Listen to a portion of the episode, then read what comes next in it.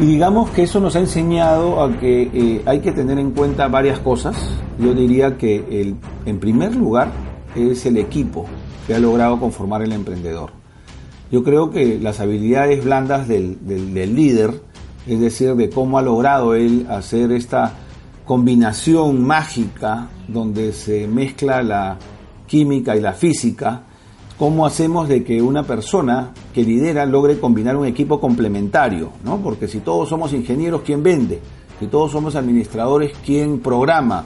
O si todos somos, o sea, tenemos que ser diversos además y complementarios. Entonces, lograr armar un equipo, pero un equipo además de complementario apasionado, ¿no? Si hay un equipo complementario y apasionado, el inversionista va a estar convencido de que ellos van a, a luchar por esta inversión y que si necesita una, un segundo aire, una ayuda, el inversionista con el mayor gusto se lo va a dar porque sin duda lo van a mantener informado, lo van a mantener, digamos, al tanto, involucrado es la palabra, y, eso no es tan fácil. Entonces el equipo es el primer punto que yo creo que, va a hacer que el inversionista decida. Aprender es atrapar. Aprender es atrapar conocimiento de alguien más. Comprender es atrapar globalmente un conocimiento. Y emprender es atrapar una oportunidad para siempre. Bienvenidos en Escuchando Ando. Hoy emprenderemos y aprenderemos con...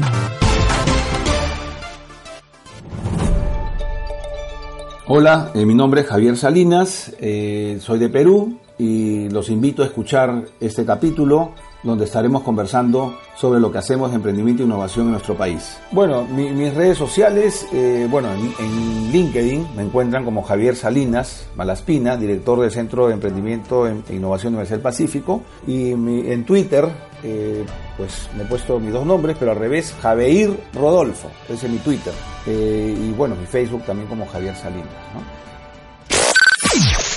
escuchandoando.com. Amigas y amigos, bienvenidos a Escuchando Ando. A partir de este momento, un nuevo episodio muy cargado de energía, con buenas noticias y sobre todo, haciendo de nuestro carro, de nuestros audífonos, de nuestro lugar de trabajo, un salón de clases para aprender bastante. Y es emocionante recibir grandes personajes que tienen mucho que decir que merecen ser escuchados y que definitivamente eh, aprendemos y sobre todo agradecemos la generosidad con tanta información que recibimos aquí en Escuchando Ando. Recuerden ustedes compartir los episodios con su equipo de trabajo y suscribirse a las plataformas principales para que los episodios automáticamente lleguen a su celular o a su computadora. Hoy estamos en Perú, en Lima, con el director del Centro de Emprendimiento e Innovación de la Universidad del Pacífico. Vamos a darle la bienvenida a Javier Salinas. Javier, bienvenido a Escuchando Arte. Muchas gracias, buenos días y saludos efectivamente eh, de Perú y encantado de participar en tu programa. Muy felices de tenerte. Además, Perú tiene la característica de ser uno de los países donde más escuchan nuestro programa y donde tenemos seguidores fieles que además aplican todo el conocimiento eh, en sus empresas y con su equipo de trabajo. Pues además Perú está siendo reconocido cada vez más por emprendimientos que son bien interesantes y por gente muy joven que se ha arriesgado y ha lanzado programas y proyectos con visos digitales que funcionan bastante bien. Pero antes de ello, me gustaría que los oyentes sepan quién es Javier Salinas. ¿Qué tal si comenzamos por el inicio de su carrera profesional? Eh, usted eh, trabaja en la Universidad del Pacífico, pero ¿cómo desarrolló su conocimiento? Eh, efectivamente, yo además estudié en la Universidad del Pacífico, empezaría comenzando por eso muy rápido, claro. Estudié economía en la Universidad del Pacífico en Lima, Perú. La Universidad del Pacífico es conocida por ser una universidad de negocios eh, y por tanto pues eh, destaca en ello, especialmente en, finanzas, en economía, en administración y, la verdad que Pues por ser una universidad pequeña, los que estudiamos ahí le agarramos un cariño entrañable a la universidad. Y ese es un tema importante porque conecta con que hoy, luego de pasar por bancos internacionales, banca de inversión y hacer un poco de, trabajo, digamos, internacional, ¿no? Trabajé muchos años para un banco alemán, eh, eh, digamos, haciendo, eh, justamente atendiendo corporaciones, instituciones, gobiernos.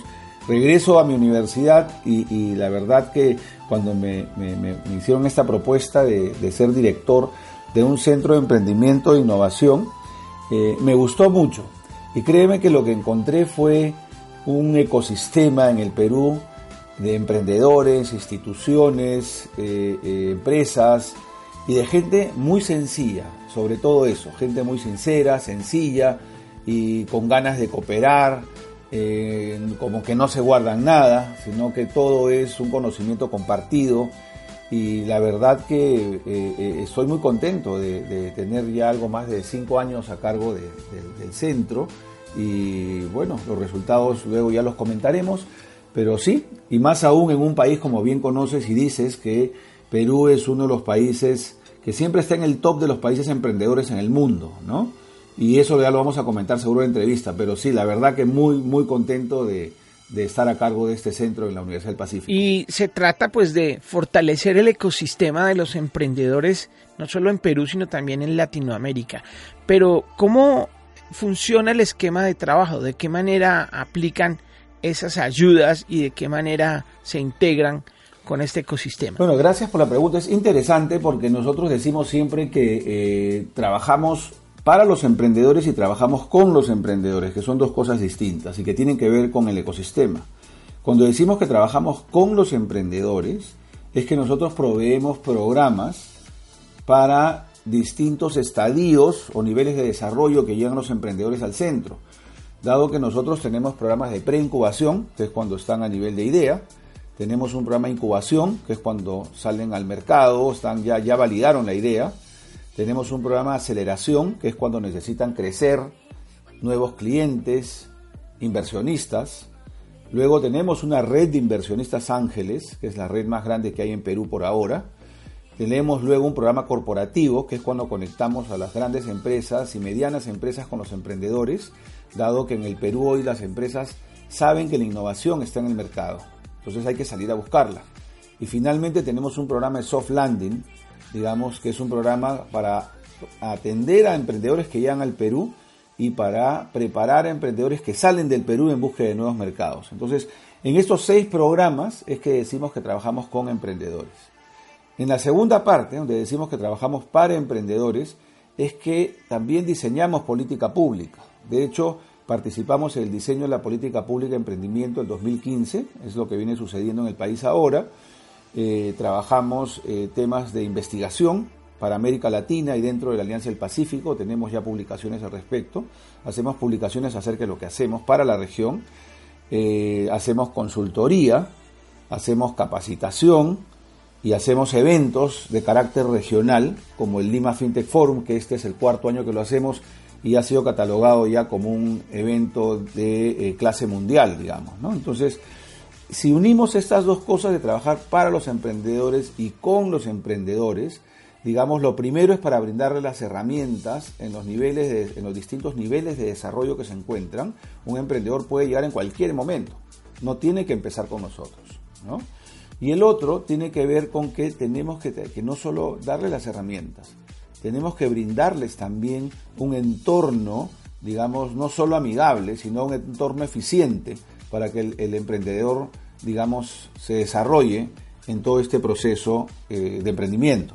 Y es un poco, el, eh, eh, digamos, hay mucho detalle, pero, digamos, resumiendo, podríamos decir que nos ocupamos de estos dos grandes ámbitos. Sí. Es curioso que uno a veces cuando cree que todo lo sabe es cuando la vida lo lleva a aprender mucho más. Y hace cinco años, hace cinco años Javier estaba en, el tema de la banca y de un momento a otro de un viraje a, empezar a ayudar más directamente y a enseñar. Eh, ¿Qué tanto ha aprendido usted en estos cinco años? Bueno, la verdad, exagerando, yo diría la vida, ¿no? Porque muchísimo, muchísimo, porque mi acercamiento al ecosistema fue Porque, bueno, yo salía de esta de financiar infraestructura, tendido eléctrico, hidroeléctricas, carreteras, aeropuertos, y después dije, bueno, vamos a ver qué pasa en la base de la pirámide, ¿no? Y me acerqué a la universidad justamente el 2012 porque quería montar una plataforma de crowdfunding en, en Perú, que no había, en América Latina todavía había muy poco en el 2012, y eh, pues se me ocurrió la mejor forma era acercarme a la universidad. Entonces, eh, de ahí a, acá han pasado muchas cosas porque me acerqué a la universidad, empecé a investigar un poco más, me invitaron a participar en algunos temas de Emprende UP. El 2014 monté la plataforma de crowdfunding en Perú, 2013-2014. El 2015 fue invitado a participar en diseño de política pública. Pero este acercamiento, la verdad, como bien dices, eh, la vida da muchas vueltas. La vida a uno le enseña que no todos son grandes proyectos. Yo creo que en, este mundo de emprendimiento, ya lo dije hace un momento, partimos porque las personas todas son muy sencillas, todas son muy transparentes, muy abiertas, con ganas de cooperar, distinto a lo que pasa en niveles, digamos, de banca de inversión competitiva, donde nos guardamos las cosas porque todos pensamos que son nuestros competidores y tenemos que llegar primero sí o sí. Este es un mundo de mucha cooperación. Entonces yo creo que una de las cosas que, que he aprendido es que el rol de un centro de emprendimiento e innovación, digamos, que se precie como tal, es hacer y sacar lo mejor de las personas para que cuando hagan sus empresas no se preocupen solo, digamos, de ganar dinero, sino de tener un impacto positivo en la sociedad y en el medio ambiente, digamos. Entonces, sacar lo mejor de las personas es saber que las personas tomen las mejores decisiones para ellos y para su entorno. Entonces, llegar a, digamos, a, entender de que el verdadero rol no solo es hacerles ganar dinero, sino hacerles entender de que tenemos un entorno del cual somos responsables, es toda una evolución también, ¿no? Entonces, la verdad que aprendió muchísimo y estoy muy agradecido a la vida por eso. ¿Qué tanto le ayuda al emprendedor peruano el hecho de tener esa fusión cultural de las invasiones que tuvo Perú y, pues esa mezcla de razas tan bonita que hay allá, ¿qué tanto sirve o qué tanto se ve afectado positiva o negativamente en el emprendimiento ese, ese hecho, como pasa con la comida? Sí, bueno, Perú ya conoces, es un país eh, que la gente lo conoce efectivamente por la comida, acá se come bien, hay que decirlo, eh, barato, caro, no importa dónde, pero se come bien. Y creo que eh, extrapolando un poco eso hacia, hacia el peruano, el peruano efectivamente es una mezcla, una fusión, este, somos este, efectivamente mestizos, ¿no? Pero eso también tiene como todo, bueno y malo, digamos, ¿no? Eh, yo creo que algo que, sí notamos en América Latina en general y en el Perú se repite es que se está perdiendo el miedo al fracaso, ¿no? Este miedo a ser tímido, o sea, eh, al fracaso y qué van a decir, yo creo que se viene perdiendo. Y yo creo que eso tiene que ver, la verdad, con un cambio generacional que ocurre en toda América Latina. Ya las nuevas generaciones están mucho más informadas gracias al Internet, gracias a los teléfonos móviles. Hoy día, pues yo creo que es como un plus ser un emprendedor, ¿no? Ya hablar de, ser un emprendedor uno lo ve como una persona, digamos, que toma decisiones, arriesgado. y volviendo al tema peruano, el peruano es muy ingenioso bueno, al igual que el colombiano y los latinos en general, digamos, ¿no? Pero en especial el peruano es recursero, esa es la palabra que se usa en Perú, ¿no? Cuando alguien tiene necesidad de algo, lo va a resolver. Y eso acá en Perú se llama ser recursero. Entonces, al ser de, esta manera, digamos, siempre estamos pensando en qué innovar, qué hacer. Y, tengo la suerte de haber visto emprendimientos que eh, eh, con el equivalente a 600 dólares eh, sacaron un código QR para los taxis del municipio y con 600 dólares llegaron a facturar el equivalente a 60 mil dólares anuales, ¿no? O sea, es muy recursero, es, con, poco puede hacer mucho, digamos, ¿no? Pero al mismo tiempo este, este digamos, esta mezcla cultural, como bien dices, eh, nos hace tener visiones distintas del propio mercado. Y yo creo que, y siempre decimos, ¿no? Que lo que nosotros vemos que pasa en otros países con éxito, no necesariamente va a ocurrir lo mismo en Perú. ¿no? Hay que tropicalizarlo, hay que adecuarlo a la realidad peruana, porque el peruano es muy especial. ¿no? Algo que funciona afuera no necesariamente funciona acá. Por ejemplo, no sé si decimos siempre me gusta hablar con ejemplos, ¿no? Yo digo un taxista que usa, que hace taxi, usa Uber, pero además usa Cabify y además, si tiene un tercer celular, pone Taxi Beat. ¿No? Entonces ve la ruta que más le conviene y va tomando taxis, pues no, pues donde está caminando, digamos. Entonces, eso, digamos, se grafica un poco de que van a como pueden, ¿no? Pero, pero sí, es un país de emprendedores, sin duda. Hagamos un repaso por los eh, proyectos más interesantes en estos últimos años que le han llamado la atención.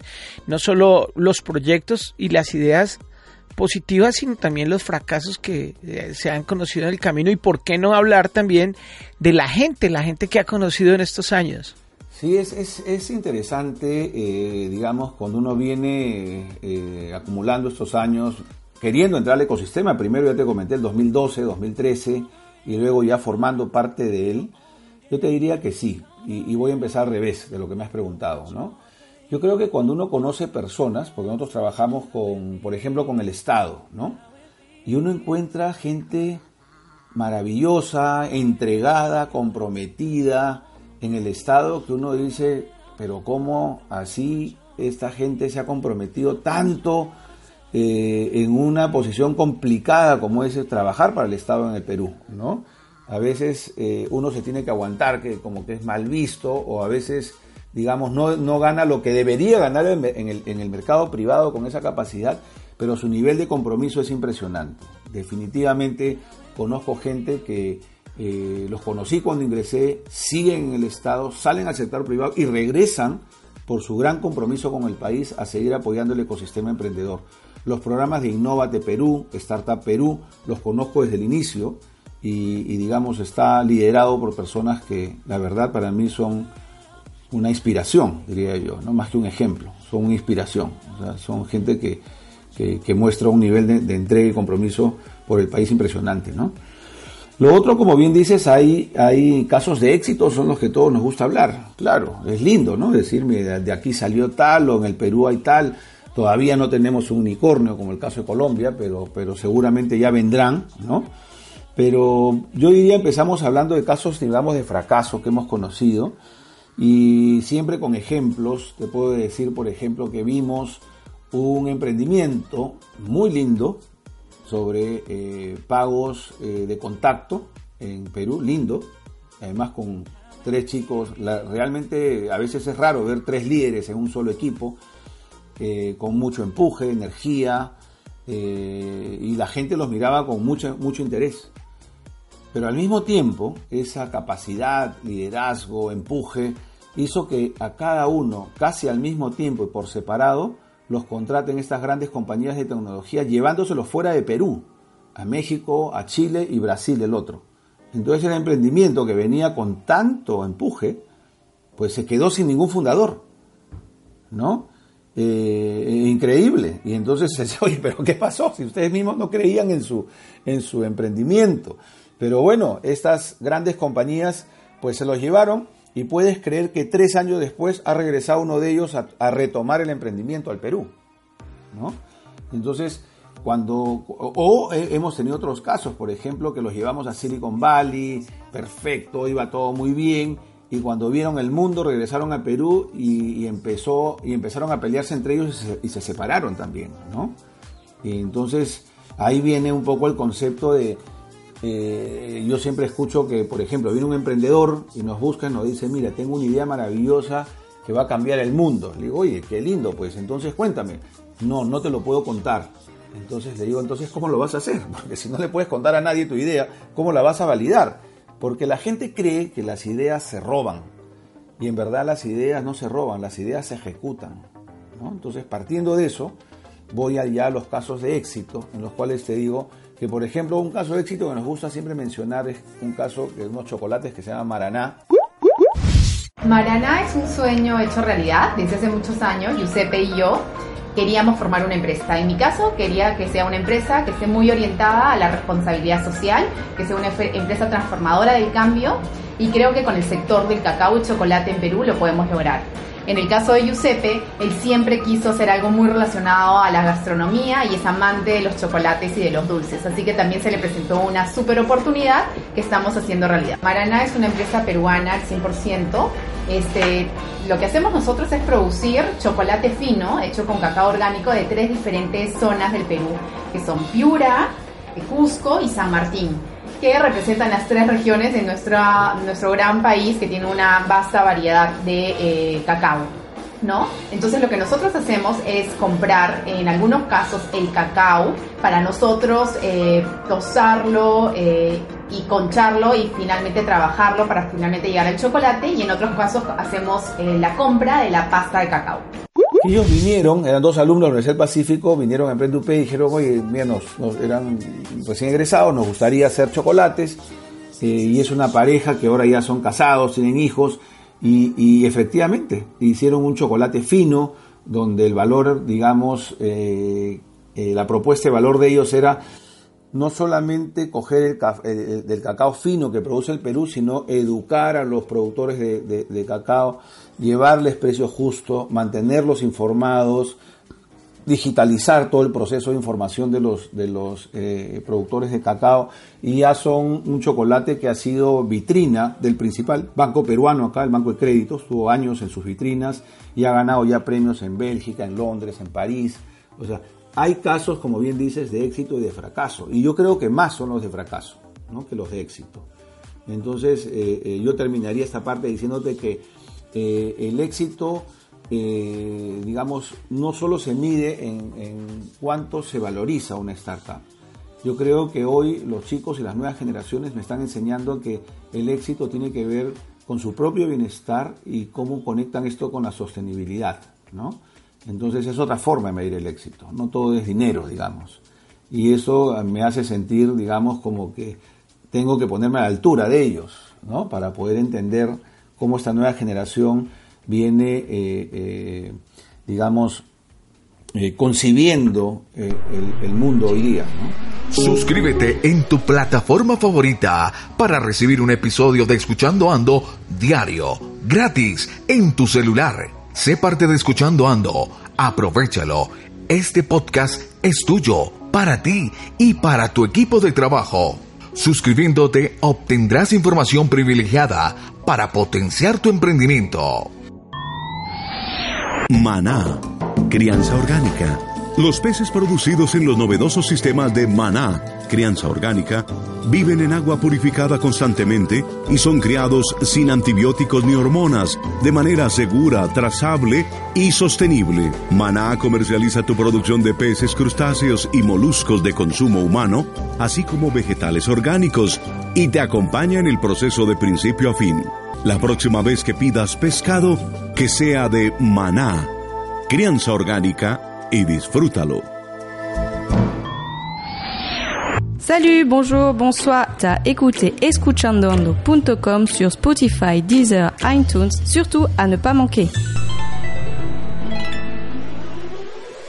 Je t'aime, je te je déteste je ne veux pas. Dentro de la experiencia que tiene cada día gana más ojo para saber cuándo algo va a funcionar y cuándo no, y sobre todo qué elementos son los que se destacan en cada uno de los emprendedores. ¿Cuáles serían los consejos o el perfil que usted ve a la hora de conocer a un, a un posible emprendedor que esté buscando inversionistas para apostarle a ellos? Sí, este, es una pregunta en verdad muy buena porque, eh, digamos, nosotros ya le había comentado, pues tenemos una red eh, importante acá en Perú y digamos que eso nos ha enseñado a que eh, hay que tener en cuenta varias cosas. Yo diría que el, en primer lugar es el equipo que ha logrado conformar el emprendedor.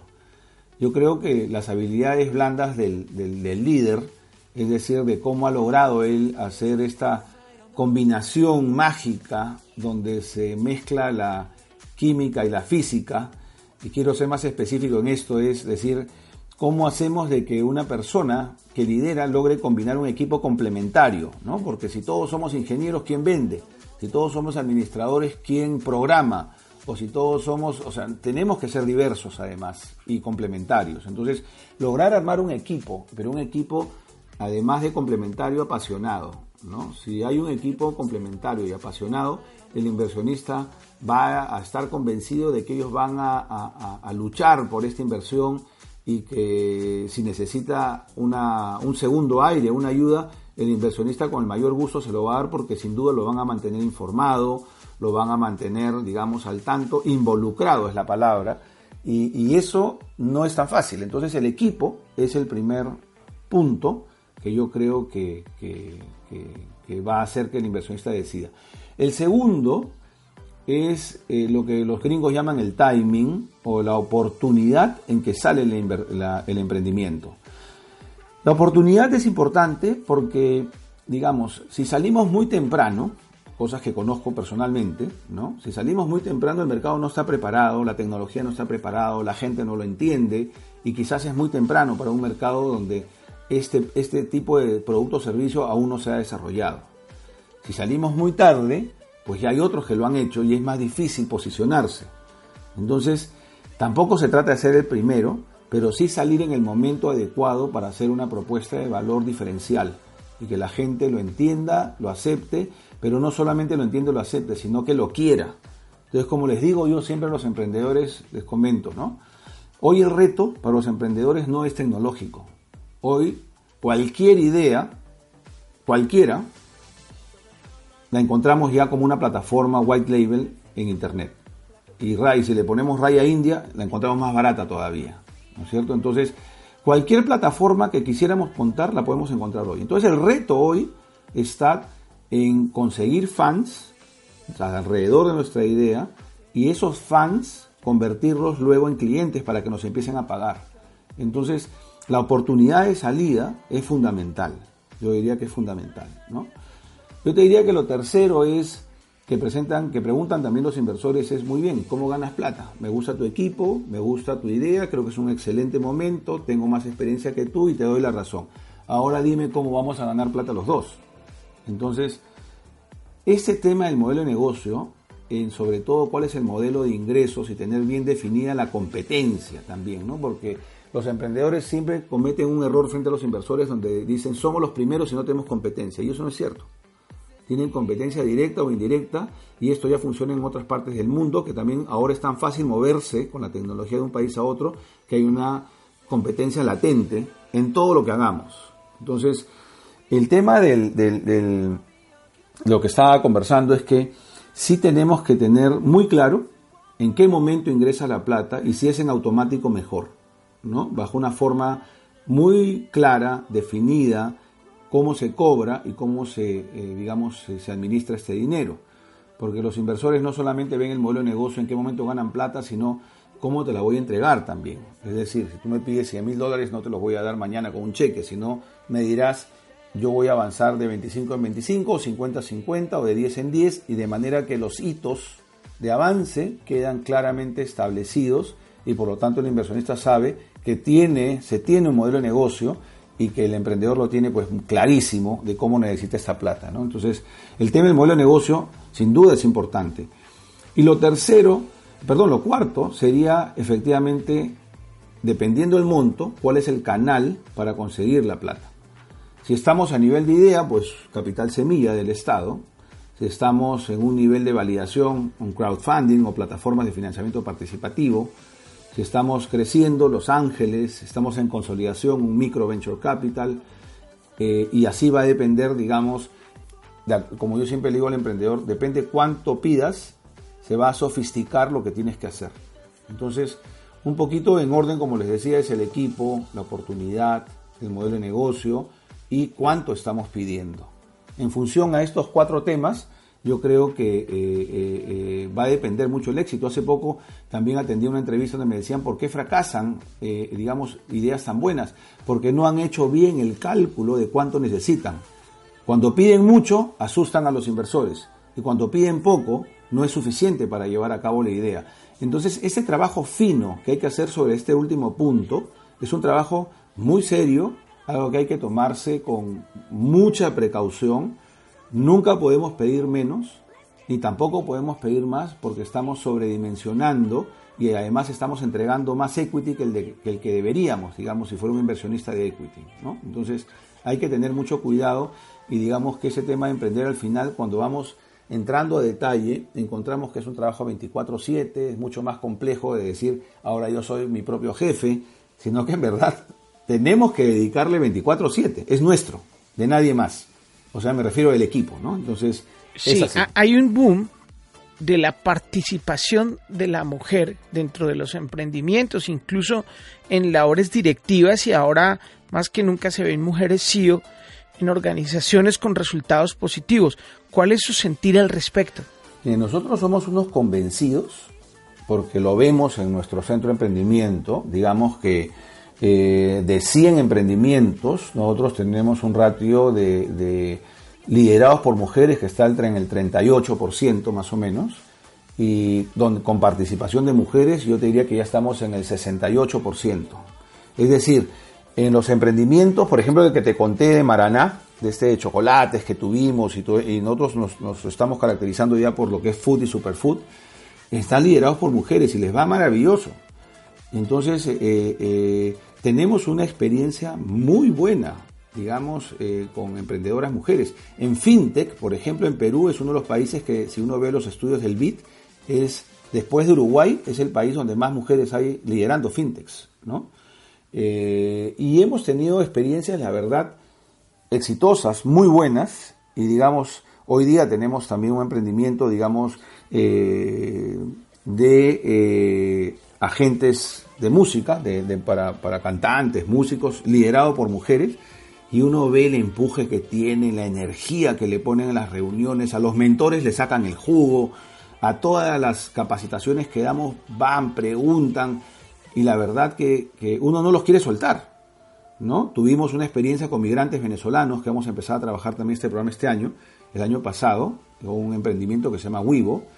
Eh, se estuvieron en nuestro programa, ganaron el programa El Estado Startup Perú, se presentaron con nosotros Startup Chile, ganaron Startup Chile, ganaron un programa de Seed Stars también en Seed Space. Qué energía, qué capacidad, uno queda impresionado, la verdad. Este, y ahí uno pues entiende de que no por gusto las mujeres mandan en la casa. Total. Muy bien. Así es, sin duda. ¿Cuáles son las habilidades complementarias que deben tener los emprendedores cuando llegan y se acercan a buscar dinero, que normalmente es uno de los inconvenientes, creen que solo necesitan dinero, pero pues hay que formarse en otras áreas. Lo que más suena en este momento o, los consejos más usuales ahorita en ganar habilidades son en qué tipo de, de, caminos. Yo diría que, eh, y siempre comentamos esto, que cuando un emprendedor va a buscar dinero, eh, tienen que pasar varias cosas. La primera de ellas es que tiene que estar preparado. Nosotros tenemos experiencia de esto, eh, bueno, ya cinco años, viendo, llevando emprendedores de la mano a, a inversionistas y aprendimos también muchísimo el camino para justamente preparar a los emprendedores. Y tanto así que nosotros en nuestra página eh, de, de emprendeup.pe tenemos una calculadora gratuita para México, Colombia, Perú y Chile, para los emprendimientos, ¿no? Porque no tienen a veces idea de cuánto vale su emprendimiento y ir a buscar dinero sin saber qué parte de la empresa voy a ceder, pues eso es un error, digamos, ¿no? Entonces, los preparamos en tener una valorización razonable, en saber eh, y que estén ellos conscientes de que un emprendedor va a tomar parte de su empresa, va a ser un socio, un accionista, y por lo tanto tener esta orden de magnitud es muy, muy eh, eh, clave, diría yo, ¿no? El otro tema es que hay que prepararlos también eh, en cuanto a la documentación que se necesita. Es decir, nosotros hemos llevado a emprendedores donde los inversionistas, que normalmente los dibujan como tiburones, como el Shark Tank o, que este tipo de depredadores, digamos, en la práctica, pues eh, yo diría que casi funcionan así, aun cuando se llaman ángeles, digamos, ¿no? Llegan los emprendedores y los huelen y dicen, bueno, con todo, le dicen, me interesa tu idea, me encanta tu equipo, y le dice, por ejemplo, preguntas como, oye, ¿han considerado las cláusulas de drajalón o tajalón? Y los emprendedores se miran y dan como un ruido, ¿no? Como esos perritos que mueven la cabeza y dicen, ¿de dónde salió ese ruido? O sea, ¿no? ¿Qué pasó? Entonces el, el inversionista sabe de que ellos no han preparado un acuerdo de accionistas, no han preparado un, lo que se conoce como la hoja de términos para eh, definir una inversión. Entonces, eh, nosotros lo que nos preocupamos es de brindarles a los emprendedores y a los inversionistas, por ejemplo, nuestra red funciona de esta manera. Nosotros no tomamos equity, ganamos una comisión de éxito, pero proveemos de la misma documentación tanto al inversionista como al emprendedor. En versiones largas, la versión comercial, la versión legal, la versión de bullets, para poder armar, por ejemplo, esta hoja de términos. Porque en términos de proceso, digamos, nosotros tenemos áreas definidas como por ejemplo el área de presentación, que es el área donde los emprendedores vemos la valorización, vemos este, qué porcentaje dan, luego lo circulamos a, los, inversionistas que podrían calzar, cuando alguien levanta la mano entramos a la zona de presentación y hasta ahí nadie ha gastado plata, luego entramos a la hoja de términos, que en nuestro caso normalmente los emprendedores son los que presentan la hoja de términos a los inversionistas, con lo cual significa que han hecho la tarea de conocer cuáles son estas cláusulas raras que les comenté de drajalón o tajalón, que son cláusulas de arrastre o de acompañamiento, como queramos llamarla. Eh, sabemos eh, contestar qué pasa si nos peleamos, cuál va a ser el, comité de gobierno, comité de finanzas, eh, para qué nos juntamos, si es solo el país o el crecimiento, digamos, global, en fin, digamos como que se prevé cuál va a ser el gobierno de, esta nuevo, de este nuevo matrimonio, digamos, entre inversionista y emprendedor. Entonces, el inversionista va y lo que hemos visto en estos años es que cuando esto ocurre, ellos entran mucho más confiados a una conversación, porque a veces son sofisticados ya los que tenemos por lo menos, entonces han vendido empresas varias veces. Entonces, hablar con alguien que es completamente novato, yo no diría que les molesta, porque en realidad les interesa la idea, pero sí facilita el diálogo.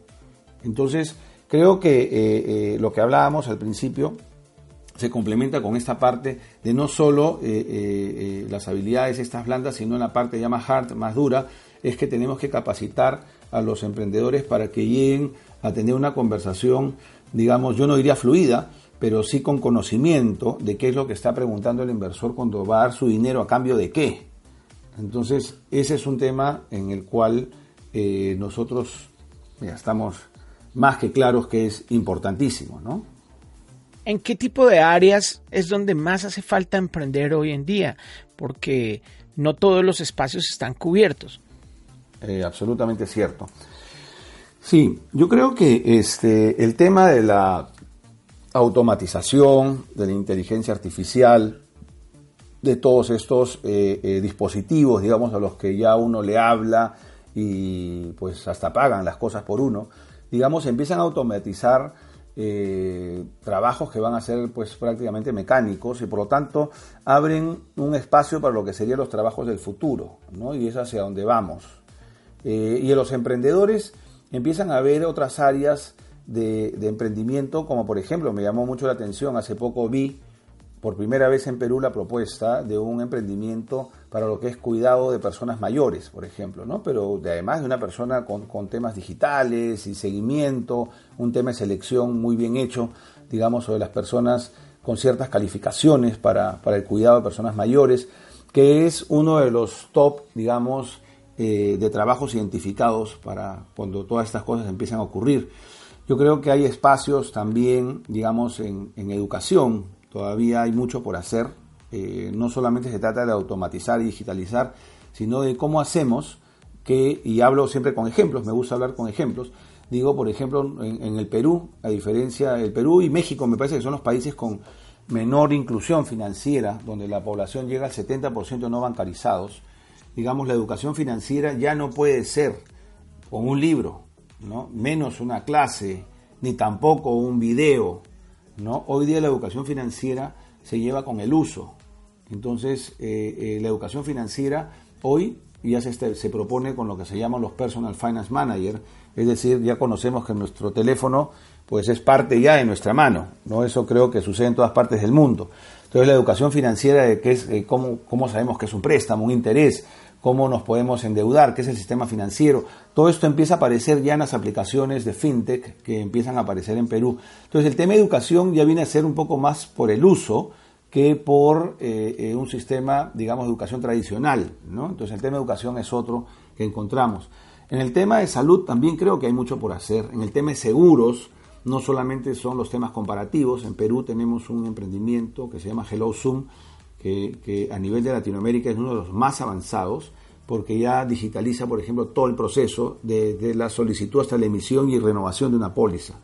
¿no? Es decir, todavía hay campos de acción eh, que nosotros encontramos En el área de alimentos también, ya les digo, estamos en el superfood, chocolate, reforestación, eh, todavía hay muchos campos, es decir, como siempre digo yo, a donde, a donde voy y me invitan, acá nadie se aburre. Acá hay todavía mucho por hacer, la verdad. Así es. La verdad, sí. Así es, la, la, educación, la tecnología, la manera de hacer las cosas, todo ha cambiado y Javier es testigo de cómo se hacían las cosas de manera análoga y cómo se hacen hoy digitalmente. Son dos mundos diferentes que se vienen fusionando y tal vez la gente que más tiene éxito es la que logra entender esos dos mundos, eh, eh, ya sea porque ha vivido en ellos o porque tiene la apertura para poder saber cómo piensa la gente, tanto la nueva era como la gente que, que piensa en lo análogo. Sin embargo, hay un espacio grande entre los dos. ¿Pasa eso también en Perú? Eh, sí, sí, yo creo que eh, eh, pasa, por supuesto. ¿no? Nosotros vemos, por ejemplo, personas que no creen en la innovación o el tema de, transformación digital o el tema de permear cultura e innovación, pues no, no la ven.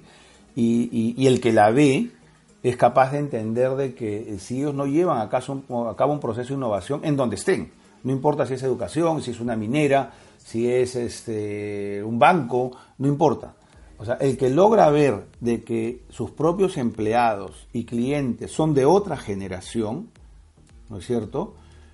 Son los que efectivamente empiezan a transformar sus negocios hacia un negocio del 2030. Además, como he repetido durante la entrevista, pensando en los objetivos del desarrollo, la sostenibilidad, que son discursos que calan muy profundo en las generaciones ya Y y Z, ¿no? Eh, y yo creo que sí hay que tener esa capacidad. Yo creo que hoy es un must, es una obligación tener eh, eh, conciencia de que las generaciones venideras pues piensan distinto que nosotros, actúan distinto que nosotros y trabajan distinto que nosotros. ¿no? Nosotros antes pues entrábamos en un trabajo y tratábamos de mantenerlo y luchábamos por nuestras cosas. Hoy día los al segundo o tercer año pues están viendo otras cosas, ¿no? Ellos están más preocupados de efectivamente su bienestar, su felicidad, sentirse bien, hacer lo que les gusta, ¿no? Eh, que es distinto. Eh, de hecho, trabajo con millennials y, como anécdota me tocó que en el grupo de Emprendupé, que somos 10, eh, entraron casi juntos y se fueron casi juntos, ¿no? Se me fueron la mitad del equipo.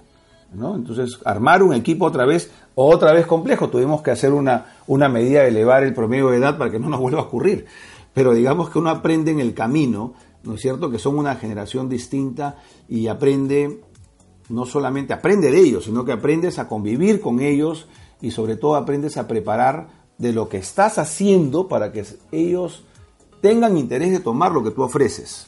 Entonces, sí es un tema, digamos, yo no diría complejo, pero es un tema que merece muchísima atención y muchísima seriedad en, en las propuestas. ¿no?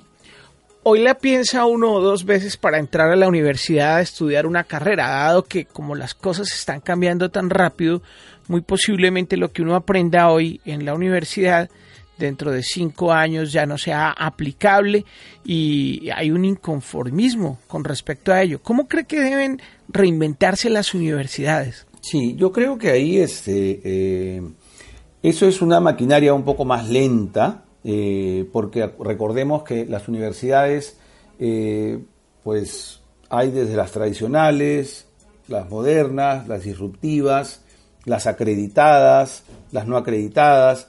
Entonces, al ser un mundo, digamos, diverso, eh, el prestigio o cosas por el estilo, digamos, es una maquinaria un poco lenta, pero que al mismo tiempo digamos, lo que estamos mirando, porque de hecho estamos mirando otras universidades, tanto en América Latina como fuera de, ella, en términos de lo que hacemos, y sí empezamos a ver de que hay un, giro, digamos, a atender a esas nuevas generaciones con eh, casi yo diría carreras on demand, ¿no?